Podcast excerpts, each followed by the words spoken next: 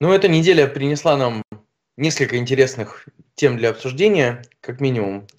Причем в каждой из этих тем практически э, я предлагаю не воспринимать все всерьез. Сейчас уточню, о чем идет речь. Одна из главных тем для обсуждения на этой неделе э, – это принятие в первом чтении э, законопроекта об автономном интернете в России, вышедшая в независимой газете внезапно статья помощника президента Владислава Суркова долгом государстве Путина, которому предстоит простоять еще сто лет как минимум, и э, опубликованные результаты исследования Левада-центра о доверии людей друг к другу в России и доверии к чиновникам. И мне кажется, что как раз э, вот эта третья тема может быть ключевой про, про обсуждение двух предыдущих. Начнем, наверное, с Суркова. Вот. И тут я бы две мысли высказал. То есть Владислав Юрьевич написал, э, это автор, напомню, кто забыл, автор тезиса о суверенной демократии в России, о том, что она не такая, как во всем мире. Это бывший главный политический демиург России, наверное, по хронологии второй после Павловского, который, собственно, создавал всю эту путинскую систему в начале нулевых. Так вот, э, он сформулировал, что мы создали государство совершенно нового типа, не похожее ни на кого вокруг. Более того, все к нам присматриваются, приглядываются, восхищаются многие. И может быть оно у нас неказистое, это государство, но зато очень честное. И опирается оно на то, что все люди в стране, они доверяют первому лицу. И, за счет, и все ветви власти, собственно говоря, существуют постольку, поскольку они обеспечивают связь с этим первым лицом. И эта система обречена на то, чтобы существовать очень-очень долго, несмотря на всю критику вокруг. Там, в общем, очень много тезисов. Я предлагаю тем, кто не читал, прочитать или чтобы не тратить время на, на, на это, э, пересказ сделать. И я на что хотел обратить внимание. Первое, что его действительно очень всерьез все пересказали, все федеральные СМИ, все государственные агентства, и вот, ну, прям по-настоящему. А я предлагаю практически во всех э, его фразах вставлять частичку «не», и тогда это будет как-то более соответствовать э, вот, существующему моменту. На мой взгляд, во-первых, это действительно нужно рассматривать просто как то, что Владислав Юрьевич рассчитывает на сохранение своих позиций или, может быть, напомнить о себе в ситуации, когда непонятно, что будет дальше с режимом. То есть, на самом деле, конечно, не то, что сто лет, мы не знаем, что будет через 2-3 года с существующей властью, да? Более того, вот этот тезис о том, что все ветви власти, они существуют только постольку, поскольку обеспечивают связь первого лица с народом, вообще, мне кажется, противоречит Конституции. И если бы Владислав Юрьевич был бы не помощником президента, а кем-то другим, то вслед за опубликованием этой статьи Следственный комитет и прокуратура наверняка бы уже начала возбуждать какие-то дела. Вот примерно такие мысли. Ты читал нашего гения, что ты думаешь по этому поводу? Да, я так же, как и ты, считаю, что а, статью надо читать не так, как она написана. То есть пункт первый. Владислав Юрьевич не тот человек, который нуждается в обращении к людям и в стремлении что-то им рассказать и объяснить про то, как на самом деле все устроено. А, адресат его статьи вовсе не массовый читатель, а может быть всего лишь один читатель, ну или хотя бы несколько, которые могут потом, смогут потом что-то этому читателю пересказать. И то, что Сурков вынужден обращаться к газете, как к способу передачи месседжа туда, означает, что другие э, пути передачи месседжа у него затруднены, как минимум. И, но с другой стороны, это означает, что он считает, что момент удачный. Я думаю, удачный момент состоит в том, что э, готовится послание президента к федеральному собранию, и все гадают, а что же там может быть сказано, потому что так называемая позитивная повестка исчерпана, призывы к чему-либо тоже исчерпаны, а отсылки на славное прошлое, конечно, всегда работают, ну, в смысле, они всегда остаются, но и их действие тоже уже превратило свой магический эффект. И возникает вопрос, а что делать, э, что писать, что, говорить, что в очередной раз говорить людям э, от лица верховной власти. Сурков напоминает, я тут, не забывайте про меня, я же э, такой э, идеолог пропадает в, совершенно в непрофильной для него отрасли. Верните меня, я вам напишу все как надо, и вы будете знать, что снова сказать. Что же касается самих месседжей, то они, э, то есть с одной стороны смотрим опрос Левады-центра насчет того, верите ли вы или нет, а с другой стороны, ну они отчасти являются правдой, в той очереди, что если вот отсечь от всей этой конструкции общество, народ, там, выборные процедуры и так далее, оставить только э, бюрократическую структуру, внутри которой люди, у них действительно сознание такое поменялось, что есть только царь, есть его приказы, и нужно смотреть только туда и все ретранслировать ну, вниз, а вверх транслировать отчет об успехах. И в этой парадигме у них все нормально, все хорошо, даже Орешкин с его министерством справляется с задачами, потому что ну, задачи можно же по-разному исполнять. Можно ставить э, повышенные цели и надорваться на их исполнение, а можно, э, так сказать, писать отчет о том, что все хорошо. И э, в этой части Сурков прав, но в том смысле, что он отражает как сказать, некоторую идеологию, которую система внедряет в своих чиновников. Вы винтики, э, дан приказ, снаружи не задумывайся, исполняй. А что там в Конституции написано, неважно, потому что столетняя э, будет Россия Путина, в которой твое существование, твое личное существование оправдано только тем, насколько ты верно доносишь э, связь Путина с народом. И может быть обратно, но если тебя попросят. Да. Слушай, у меня, да, у меня две ремарки. Первое, я хочу зачитать цитату. А, вот прям цитату. Вот первое. В новой системе все институты подчинены основной задаче – доверительному общению и взаимодействию верховного правителя с гражданами. Это первая цитата. Вторая цитата. По существу общество доверяет только первому лицу. Ново то, что государство данный факт не игнорирует, учитывает и из него исходит во всех начинаниях. А, вот мне кажется, что если бы это, этот текст вышел до пенсионной реформы и всего, что произошло с Нового года, я бы еще это понял. Но вот вопрос про доверие, он прям становится сейчас ключевым. Потому, ну и вот мы упомянули об опросе Левада-центра, давай коротко о нем скажем. То есть 52% опрошенных а, россиян Левада-центром, это все-таки ну, наиболее вызывающее доверие сейчас а, институт социологический. 52% россиян считают, что чиновники им лгут. Это наивысший показатель за последние годы. Год назад было 37%. И хочу обратить, да, и хочу связку сделать с Сурковым, почему я опять к этому возвращаюсь. Вот что может быть самое интересное в его послании. Он написал, что есть глубинный народ у нас, да, глубинный вот этот народ, хтонический, с которым у Путина есть прямая связь ментальная. И этот народ не, не может быть анализирован ни соцопросами, ни агитацией, ничем. Он им не поддается. И это, видимо, попытка объяснить, что вот вся фиксируемая, а, вся фиксируемая ситуация в России с ухудшением доверия, с низкими рейтингами, это все неправда. Настоящий народ не, не верифицируем. Вот это гениально. Да, это, это вот прямо этот самый возврат к Божьему помазаннику. И что там, у вас прямой контракт ну, с да, Россией. Ну да, Джамер, православие, народность. Только там у нас военно-полицейский этот институт вместо, вместо православия и самодержавия. Почему? Православие сейчас. у нас есть, а, а эрзац самодержавия вот как раз Сурков и разрабатывает в своих, так сказать, измышлениях. Ну, это отлично, ну, как бы сказать, да. То есть это означает, что его статью нельзя называть аналитикой или попыткой понять, что происходит, а это... Слушай, это, Слушай, это откровение, Леш, я бы назвал это Это попытка создания мифо, мифологии, то есть нового мифа для, ну, в общем, для чиновников. Я по поводу опроса Левады, я хочу уточнить, что там задается вопрос не просто чиновники. У нас в стране в целом негативное отношение к чиновникам, это понятно. Там вопрос говорится о высших чиновниках, руководителях государства, то есть э, о верхушке. То есть не о том, что вы не верите чиновнику, приходя в собес, например, который с вами общается, ну, так сказать, в заявлениях руководства. Это один момент. Второй момент, там два опроса. Один, насколько вы доверяете согражданам, вот тем людям, которые вас окружают.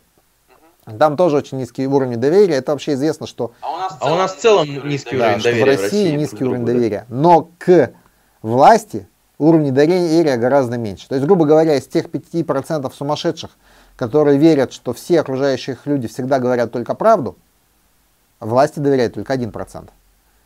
То есть в 5 раз меньше. То есть вот эти вот сумасшедшие люди, которые верят всем, каждому, кто вокруг находится, даже среди них только один из пяти а, верит тому, что говорит, ну, в смысле, считает, что э, власть говорит всегда правду и только правду.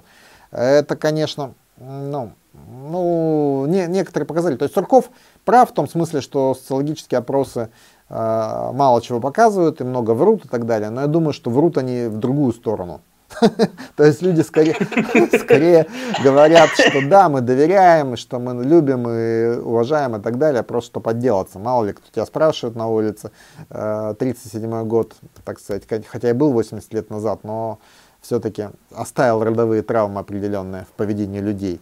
И они, мы помним, что еще несколько лет очень быстро все э, люди так подтянулись, начали помнить о политических доносах, а многие их начали писать. Э, и вот можно было легко себе представить 1937 год в действии. Конечно, прошлый год в этом смысле был переломным. Э, то, что власть пошла в своем э, самодержавии в одну сторону, а народ в неприятии всего, что происходит, в другую.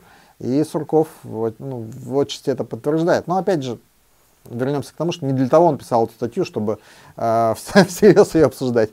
Да, да, нет, ты, ты прав абсолютно, потому мы видим, как вот те прогнозы о транзите власти, вот то, что в элите, да, обсуждается, о том, кто будет приближен к первому лицу, как будет осуществлен этот транзит власти, да, от президента, э, мы видим, как это обостряется, и ты прав, что это, конечно, связано в первую очередь с подготовкой послания, потому что и Медведев же тоже выпустил статью на РИА Новости, а, но ее можно вообще не обсуждать. То есть ну, там, ну, там, там речь идет о приоритетах, о том, что мы должны улучшить систему образования, вот, систему там, чего там, здравоохранения, еще, ну, то есть, в общем, ее не читать, а, но если мы вспомним, что прошлое послание во многом написано нынешним главой счетной палаты Алексеем Кудриным, мы видим, что вот как бы есть набор персонажей, которые даже премьер-министр вынужден каким-то образом в публичном поле конкурировать за вот это внимание, за повестку. И это, конечно, очень интересно, как вот эти все пауки начали вот бегать внутри баночки.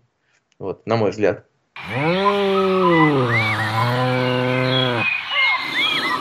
Третья тема на мой взгляд, она совсем не такая страшная, как, как это представляется. Но, кстати, шума-то особого вокруг этого нет, потому что все уже поняли, в общем, что наши законотворцы, они, как мы знаем, в Совете Федерации не все русским языком владеют в достаточной степени. Возможно, в Государственной Думе тоже могут этим оправдываться. Ну, в общем, да, вот приняли они чтении закон нашего сибирского замечательного сенатора Клишеса, э, ну, с рядом соавторов.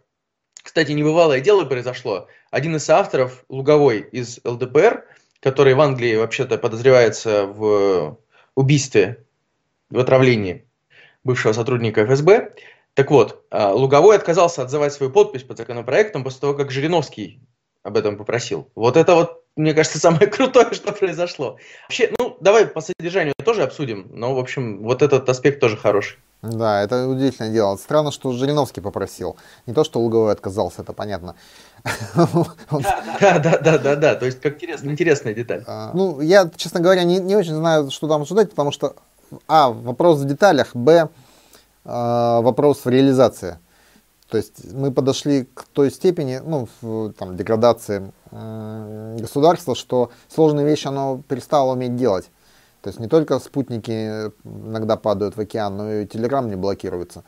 И э, понятно, что вот этот закон об автономном интернете, он в том числе и про телеграм, но и это тоже, то есть это же там бить, бить по хвостам, то есть что они хотят э, добиться-то этого? Ну, смысл, как, как они объясняют, смысл в том, что если вдруг, так как там самое интересное, на мой взгляд, они обосновывают все э, концепции кибербезопасности, принятой в США, что там Россия названа главной угрозой.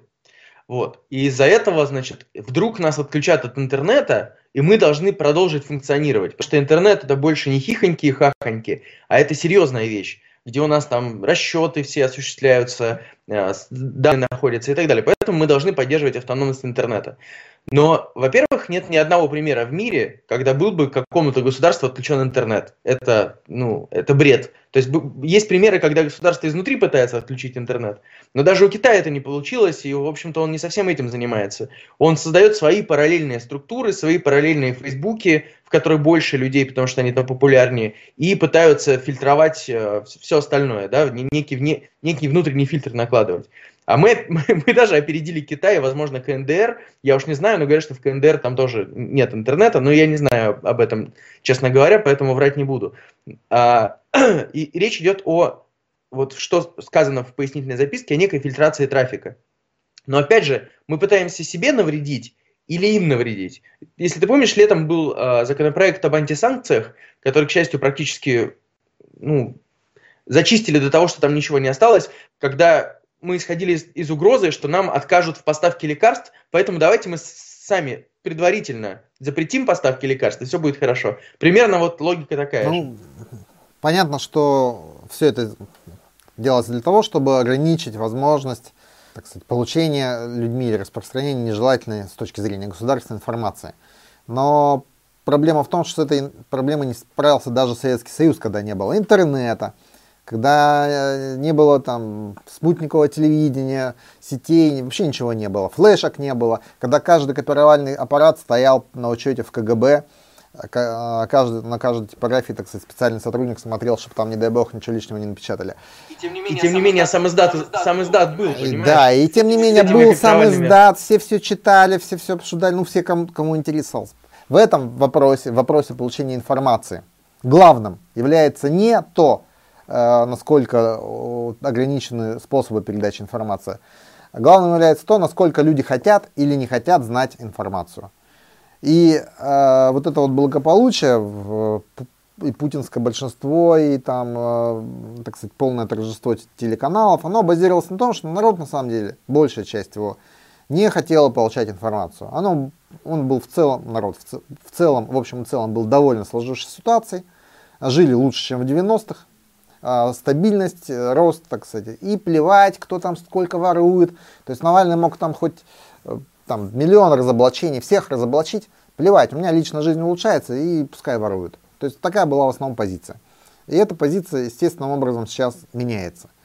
И меняется она гораздо быстрее, чем возрастают способности государства фильтровать интернет или что-то там, ну, закрывать сайты, газеты и так далее. Там, закроют нас э, еще десяток интернет-изданий или ничего не поменяется. Потому что люди ну, в крайнем случае они будут брать флешку, идти к соседу, втыкать в компьютер, скачивать у него э, видео, идти к себе смотреть. То есть будет, будет такой интернет. Будут присылать... Новый, новый сам издат да, такой, да. E-mail все будут, будут присылать, там, получил, разослал там 20 знакомым. Собственно, сейчас это происходит. И в, в мессенджерах, в email. То есть что, нужно вообще все перекрыть. Ну это, ну, это невозможно, это бессмысленная задача, это попытка перетаскать воду в решете, тем более там решето давно порвано.